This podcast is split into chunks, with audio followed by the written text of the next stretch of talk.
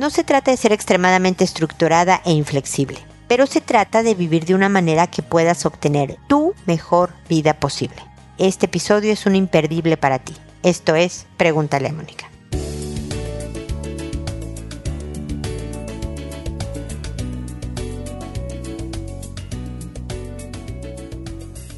Bienvenidos amigos una vez más a Pregúntale a Mónica. Soy Mónica Bulles de Lara, como siempre, feliz de encontrarme con ustedes en este espacio que habla del futuro.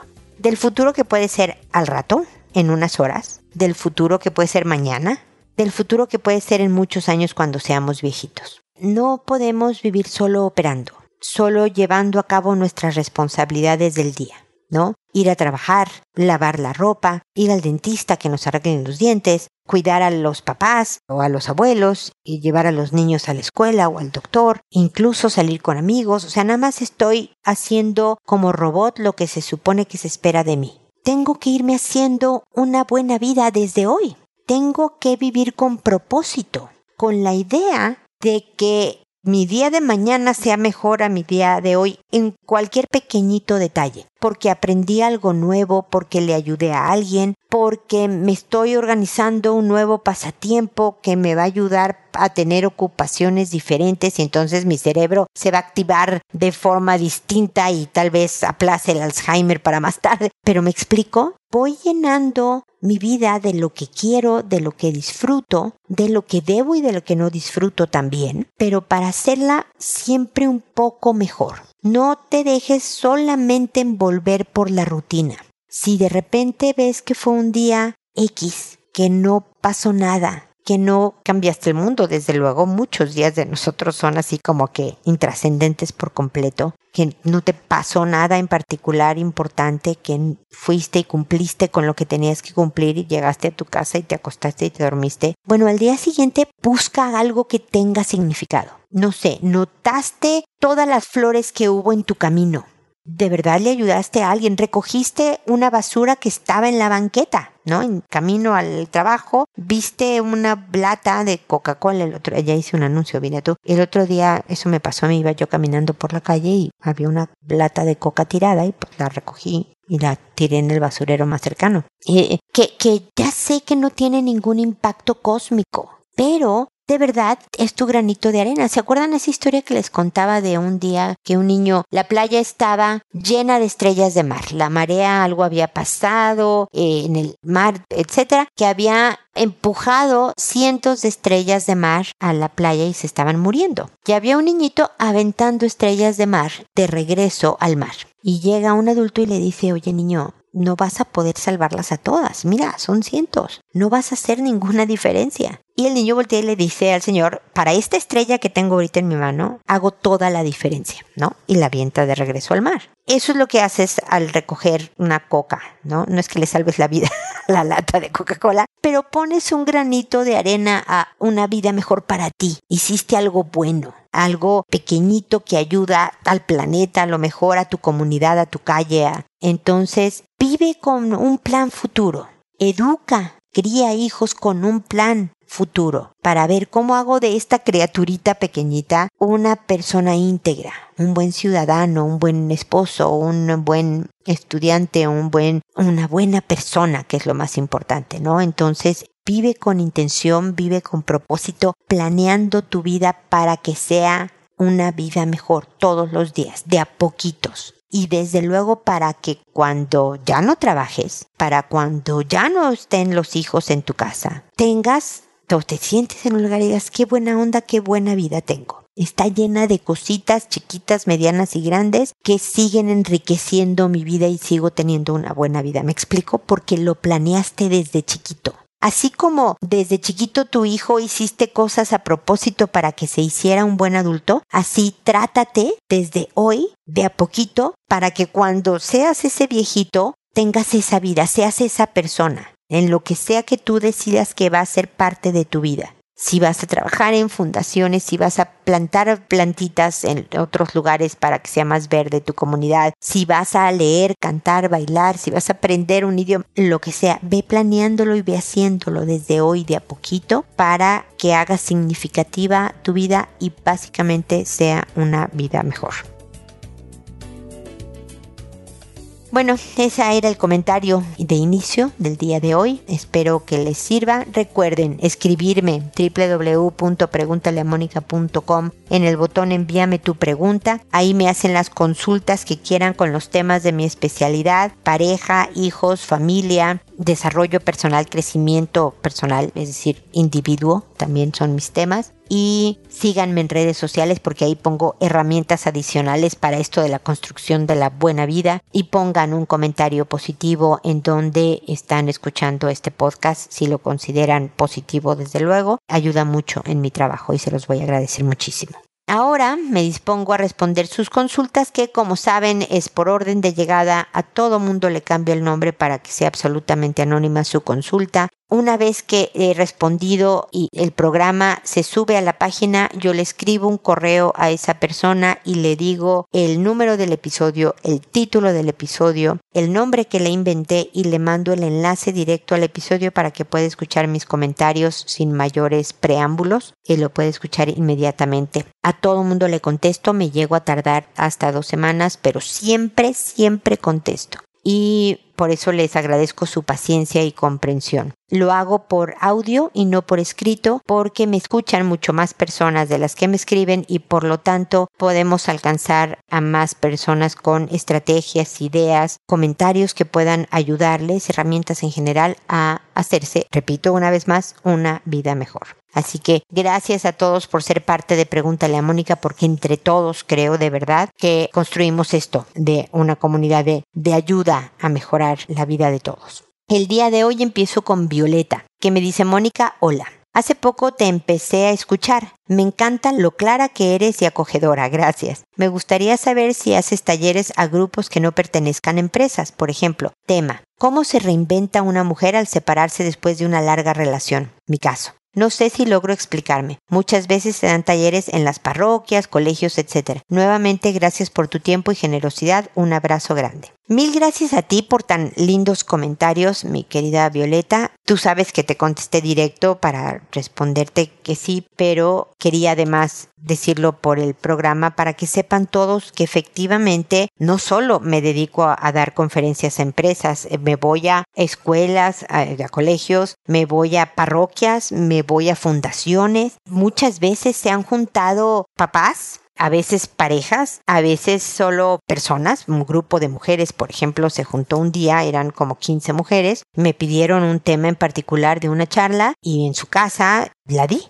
la casa de una, ¿no? Y entre todas llevaban como galletitas y botanita y así, muy agradable y ahí hubo toda una, un taller, una convivencia muy interesante sobre el tema expuesto. No, Violeta, de verdad mi trabajo quiero poderlo hacer accesible a todo tipo de, de escenarios, ¿no? Entonces creí importante comentarlo aquí en, en el podcast para que lo sepan. Incluso puede ser online ahora que sobre todo en la pandemia, yo ya hacía muchas cosas online antes de la pandemia, pero se ha multiplicado mi, mi negocio online desde la pandemia porque pues no nos quedaba de otra en ese momento, pero ahora se ha quedado mucho. Entonces he dado, estoy viviendo en Chile, pero he dado conferencias en México, en Perú, en Argentina, en cualquier escenario te vuelvo a repetir que me contrate porque pues nos conectamos todos y ahí estamos conviviendo. Así que el mundo se nos hizo chico, Violeta, y el que quiera mis servicios están a sus órdenes, como decimos en México. Desde luego que eso también creo que es importante decirlo. Tú sabes que Pregúntale a Mónica es un servicio gratuito. Yo respondo y asesoro a quien me escribe sin ningún costo.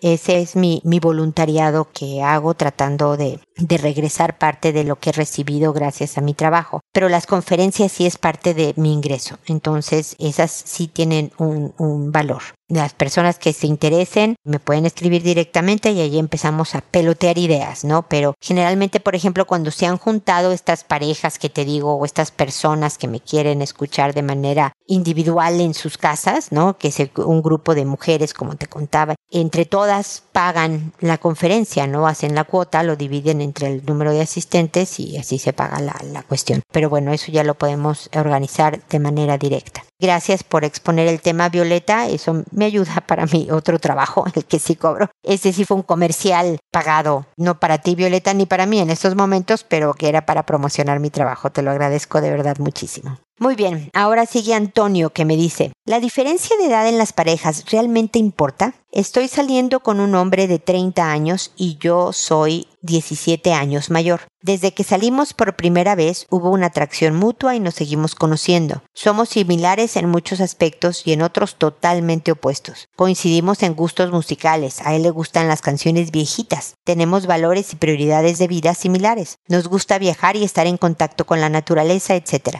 Yo soy más de demostrar mi afecto de forma física y verbal. Él es más distante y se protege mucho. Yo estoy en muy buena forma física y me siento muy bien, espero seguir así por muchos años más. En el aspecto financiero sí hay una gran diferencia y yo tengo que solventar los gastos de viajes y salidas. Afortunadamente puedo hacerlo sin problema, hasta el momento todo va bien, pero eso de la diferencia de edad de vez en cuando sí me causa un poco de ruido. ¿Será más por el estigma social? ¿Hay estudios psicológicos que digan que esto está mal? ¿En tu práctica profesional has atendido parejas con gran diferencia de edad? ¿Cuáles son los problemas más comunes? ¿Tienes consejos o técnicas para llevar estas relaciones por buen camino? A ver, Antonio.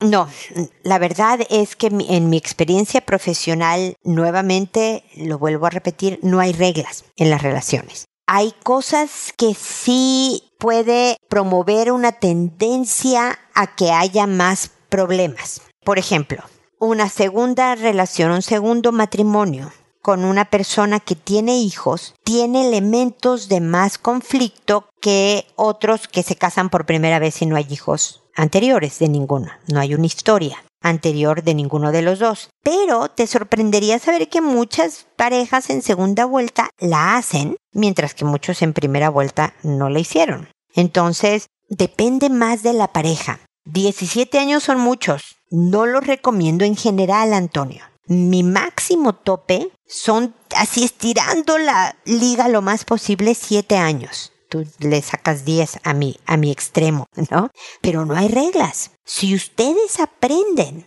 a llevar una sana convivencia, de la que hablo en todos los episodios de Pregúntale a Mónica, en lo que hablo de pareja, incluso en las respuestas a personas que a lo mejor el tema es de mascotas, pero le respondí a una persona que me hablaba de la relación de pareja, si tú aplicas los principios de una sana relación, lo de la edad se vuelve un segundo plano definitivamente van a vivir etapas en donde se va a intensificar esta diferencia porque tú ya habrás vivido partes de una edad que, que él no ha vivido. Me explico, y que él va a llegar y para ti ya no es novedad y tú ya estás en otra y medio te canse la etapa en la que está él. Pero si han sabido construir algo saludable, pueden sobrevivir esta diferencia de edad, me explico. O sea, es un factor que pone en riesgo tu relación, sí, pero personas que no tienen esta diferencia de edad pueden no hacerla si no aplican los principios. Los principios son mucho más importantes que los factores porque lo manejan bien. Espero estarme explicando, mi querido Antonio. Puede que con la edad tú ya prefieras quedarte más en casa y él siga con la pila superactiva porque es más joven y entonces estas diferencias provoquen discusiones, pero que si las saben manejar bien van a salir adelante me explico, mi sugerencia y este comercial si no tiene ningún costo, porque es escuchar mis episodios de Pregúntale a Mónica y con esos yo no gano dinero, pero escúchalos. Sigue escuchando Pregúntale a Mónica en el futuro, pero vete para atrás y vete a los viejitos y ve aplicando de a poco las cosas, ¿no? Posiblemente encuentren que no, que no fue ni siquiera la diferencia de edad, sino la persona misma que son cada uno de ustedes que no funcionó y no dure la relación, pero pero no necesariamente puede hacer la diferencia de edad, ¿ok? A lo mejor también sea eso, que él quiera vivir otra etapa y tú no la quieras. Te voy a poner el caso en una, en una pareja de hombre y mujer en donde ella tenga 20 años menos que él y ella quiera tener un bebé y él diga, no, gracias, yo ya no estoy como para esos trotes y eso sí rompa la relación porque ella estaba en una etapa reproductiva y él ya no. Me explicó. Entonces la edad sí funcionó aquí como un factor determinante. Pero yo creo que es mucho más, como te vuelvo a decir, estos principios de inteligencia emocional, de relaciones interpersonales, de comunicación, de trato, que pueden hacer que la diferencia de edad no sea un factor para ustedes de terminar su relación. Cuéntame qué opinas y seguimos en contacto, mi querido Antonio. Ahora está Begoña que me dice, hola, llevo seis años de relación, vivimos juntos y somos muy creyentes en Dios, lo cual muchas veces nos da fuerza para enfrentar situaciones complejas pero me di cuenta más bien porque lo pillé viendo contenido explícito en Instagram, como páginas donde suben fotos de mujeres y visita perfiles de mujeres, lo que me provoca mucho daño puesto que para mí esto me da a entender que como pareja no soy lo suficientemente atractiva o guapa para él. Además, considerando que durante mi vida he tenido muchas inseguridades con mi cuerpo. Este tema se lo consulté en un pasado y admitió que lo hacía en un pasado cuando era adolescente, pero que estando conmigo no lo haría más. Yo tuve mis dudas, pero no quise preguntar, puesto que asumí que era un tema que ya se había conversado y estaba claro. No sé cómo poder superar esto. Él me dijo que estaba muy avergonzado y arrepentido, que quiere solucionar esto, que hará todo por remediar la situación. La verdad, a mí también me gustaría, pero siento mucha pena, frustración y no deja de venir a mi mente el momento en que lo pillé. Mira, Begoña, es muy feo darse cuenta de algo que te desilusiona intensamente de tu pareja. Es un factor bien importante admirar a la persona con la que estás. Y una desilusión de ese tipo puede quitarte admiración. No tiene nada que ver contigo, Begoña. Algo que sí necesitas trabajar tú es esta inseguridad de tu cuerpo. Todas tenemos inseguridades con nuestro cuerpo, ¿eh? todas. Hasta la más bella, como dicen, ¿no? Hasta la actriz o la modelo más espectacular tiene inseguridades sobre su cuerpo. Y es un tema, y lo he mencionado yo en redes sociales y creo que también en episodios de Pregunta a la Mónica, es un tema constante en, en nuestra vida que tenemos que seguir trabajando. Pero no lo tomes como... Una cosa es que yo me, ¿no? No me guste en mis rodillas o qué vergüenza mis orejas, y yo esté trabajando el aceptar a mis rodillas y mis orejas, por decirte algo, a que una conducta de mi pareja sea una calificación de mí. Eso es otro tema, Begoña. Sí, sí me explico. Tú eres quien eres y lo que haga él no te descalifica a ti, lo descalifica a él. Y eso es lo triste. Y eso es lo grave, pero no a ti. Eso es bien importante, que no te peguen la autoestima ni en la seguridad de ti misma, por favor, porque eso hay que desconectarlo. No es fácil, lo sé, Begoña, pero es bien importante que tú trabajes ese lado, ¿no? Y por el otro es, es tu decisión, Begoña. Si llevas seis años con esta persona y quieres continuar con él, van a tener que formar una estrategia para continuar a pesar de este tema porque puede suceder, Begoña, que él nada más se haga más hábil para ocultar lo que siga haciendo, que nada más se vuelva mucho más cuidadoso para que no lo vuelvas a pillar y él siga viendo lo que ve porque tenga una necesidad, una adicción, una, llámale como lo quieras llamar, y que tú ya no lo vuelvas a pillar y puedas vivir tranquila, porque ojos que no ven, corazón que no sienten, como se dice. Que tú trabajes en, lo he dicho en muchas ocasiones, Begoña, no podemos evitar que un pensamiento llegue a nuestra mente. Es decir, tú no puedes evitar que te llegue a la cabeza el momento en que lo pillaste. ¿no? Chin, te volviste a acordar de ese horrible momento. Lo que sí está en tu control es cuánto tiempo va a estar ese momento en tu cabeza. Si tú te quedas pensando, híjole, qué horror, sí me acuerdo, y cómo me sentí, qué triste me siento ahora, qué desilusión de pareja, no sé si la vamos a hacer, y sigues rumeando en el tema y te estacionas ahí y entonces tus emociones se pegan, se impactan y entonces te bajoneas y te... Ese pensamiento se quedó estacionado y hace mucho más grande el problema y tu estado de ánimo negativo. Entonces tu trabajo consiste en que cada vez que llegue ese pensamiento que no puedes evitar que entre, lo saques lo más posible. ¿Cómo lo sacas? Poniendo en tu cabeza otro pensamiento que no te altere tanto ponte a cantar, ponte a ver una película que te distrae un documental, salte a la calle, háblale a una amiga, a tu mamá. Me explico, quítate de la cabeza lo más posible, yo sé que es difícil, ese pensamiento. Y decide si vas a seguir con él, si vas a creerle esto de que va a hacer todo por remediar la situación. Porque si vas a creerle que va a remediar la situación, entonces estás decidiendo darle una intentona y seguir adelante con este hombre. Esa es tu decisión. No te está engañando. Te está diciendo voy a hacer todo lo que yo pueda hacer. Tú eres la que decide si aceptas esa negociación. Hizo todo lo posible y fíjate que le salió muy bien de verdad ya no, se quitó todos los perfiles de Instagram nefastos y de verdad este es un hombre que va en camino a estar mejor. Y buenísimo, Begoña, para que sigan toda la vida juntos. Pero puede ser que su todo posible le baje a la intensidad de ver cosas, ya no vea tanto, o puede ser que lo siga viendo porque todo su posible nada más él no pudo. Pero tú eres la que decides si aceptas esta negociación o no, Begoña. Es difícil y lamento no darte una decisión, una situación más fácil para, para tomar una decisión, pero esa es solo tuya. Y si tú crees que, bueno, sabes que Mónica, le voy a dar esta otra oportunidad, esta va a ser la buena. Pero a la hora que suceda lo que suceda, Begoña, no le digas si me volviste a engañar, porque él de verdad te está diciendo hice todo lo posible y no funcionó. Tú vas a decir, pues no, lo intentamos los dos y, y no funcionó. Y a lo mejor decidas hasta aquí lleguemos. O a lo mejor decidas te voy a aceptar con este defecto, porque también se puede, Begoña decir, ok, no me encanta esta parte de ti, pero ah, por favor hazlo en momentos privados, nada tiene que ver conmigo y tal, si puedes vivir con eso. Todo depende. Pero eso que está haciendo Begoña, con esto voy a cerrar, habla de él, de quién es como persona y de cómo define a las mujeres. Eso es bien importante, Begoña todo eso te lo dejo para tu reflexión. Yo sé, me gustaría darte algo que te dejara más tranquila y más confiada en qué hacer. Lo lamento muchísimo, pero espero haberte dado ideas que te sirvan para irte encaminando a algo que sea mejor. Seguimos en contacto, por favor, Begoña, aquí estoy para lo que puedas necesitar, ¿ok?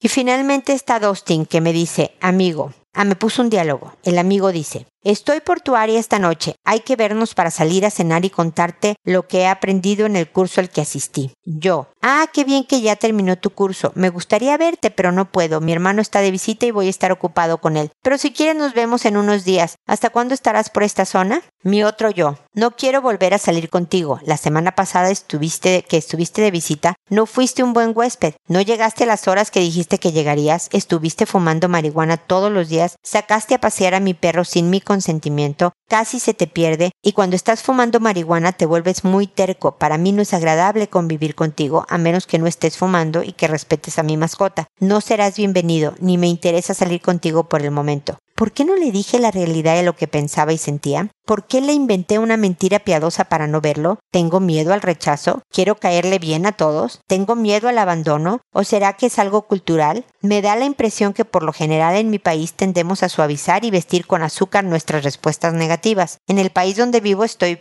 en donde estoy viviendo son más directos y puedes decir no a una invitación sin problema. No te piden muchas explicaciones y respetan tu decisión. Espero que me puedas dar tu punto de vista y si estoy mal, algunos consejos de cómo mejorar este aspecto y poder ser más firme al transmitir una negativa. Gracias Mónica por todos tus consejos. Gracias a ti, Dustin, por tu mensaje.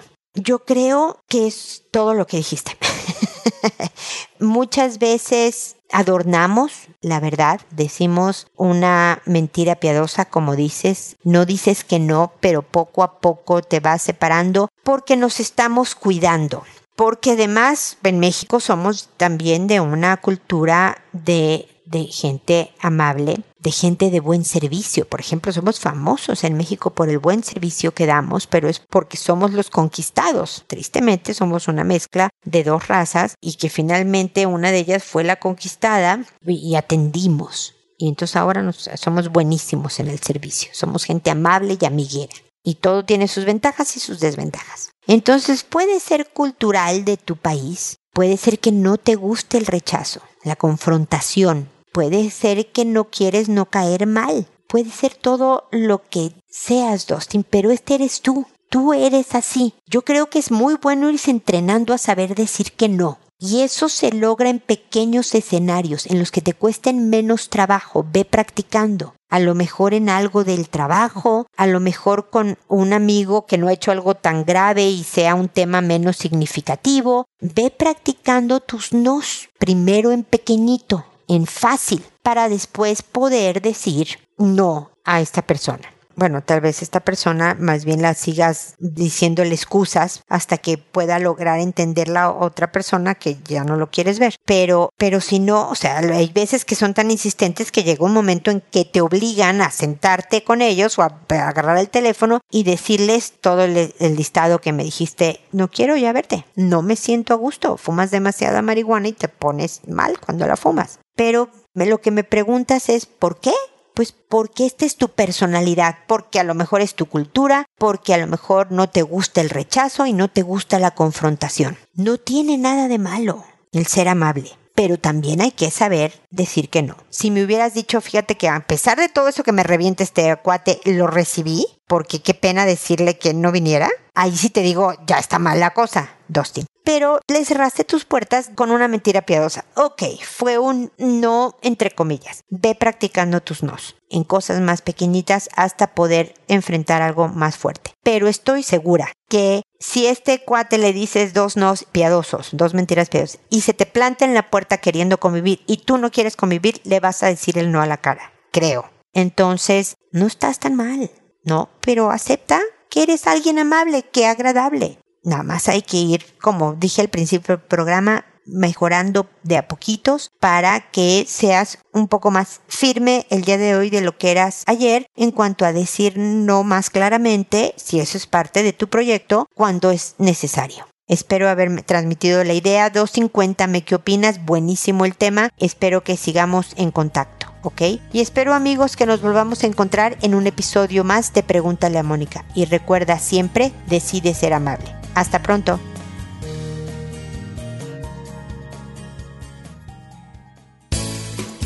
¿Problemas en tus relaciones?